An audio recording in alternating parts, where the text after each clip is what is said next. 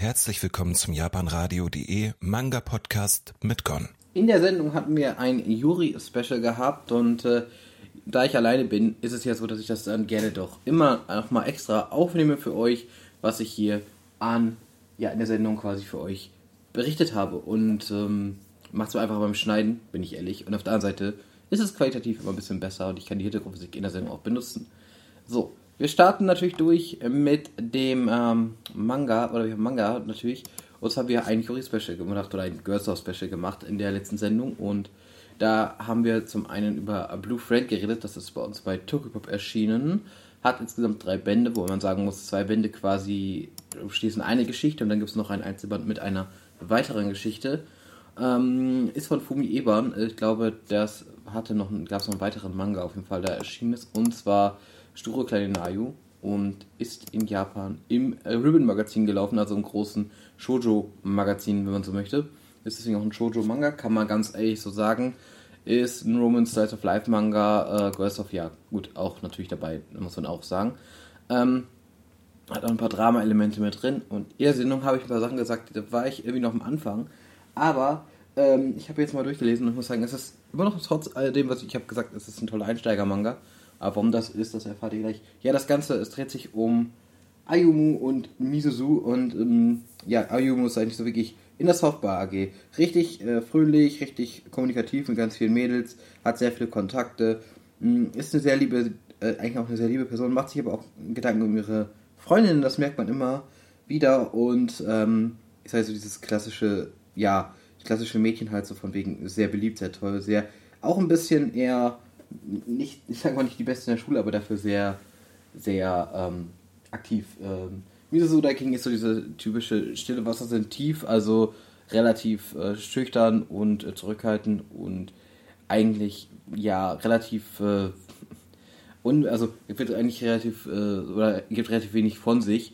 Ähm, was tatsächlich bei ihr der Fall ist, die ist sehr, sehr hübsch und so wird sie immer wieder von Jungs gefragt, ob sie nicht ausgehen will, was sie dann natürlich äh, jedes Mal ablehnt. Und ja, ähm, auch das gibt es natürlich, dass sie sich mit den Mädels natürlich nicht so hat. Und diese Sache mit den Jungs bewirkt natürlich, dass sie in der, bei den anderen Mädels nicht so besonders gut ankommen.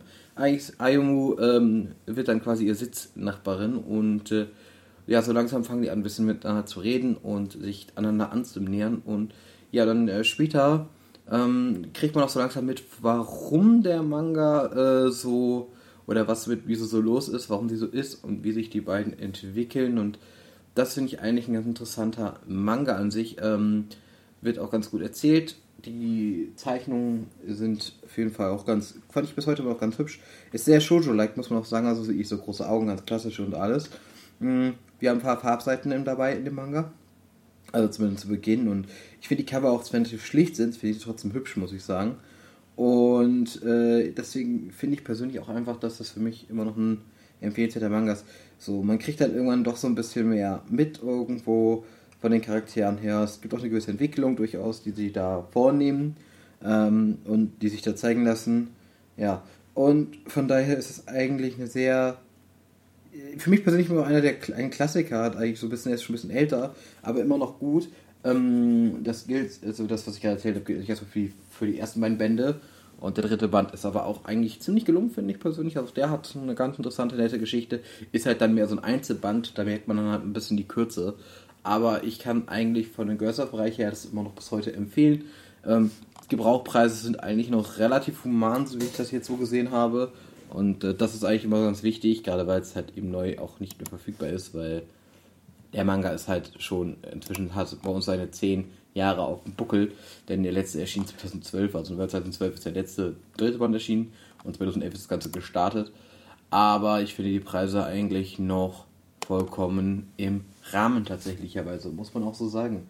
Ähm, wie gesagt, für mich persönlich, fazitmäßig kurz und knackig, würde ich sagen, auf jeden Fall immer noch eine Empfehlung wert, kann man sich auf jeden Fall immer noch sehr gut durchlesen und macht auch immer noch sehr, sehr viel Spaß zu lesen, beziehungsweise hat noch einen interessanten Twist und ein paar interessante Ansätze und ich mag den Manga eigentlich, wie gesagt, ziemlich gerne. Ich kann euch nur empfehlen, sich den auch mal anzuschauen, wenn ihr da ein Interesse an Yuri oder Girls of allgemein habt.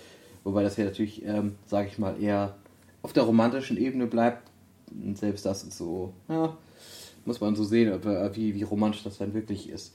Aber ich wünsche euch jetzt damit noch einen schönen Tag und äh, viel Spaß mit dem, ja, mit den anderen Podcasts, die wir so haben. Oder mit unseren Sendungen oder mit unserem Bot. Ne? Bis dann, euer Gon. Ciao.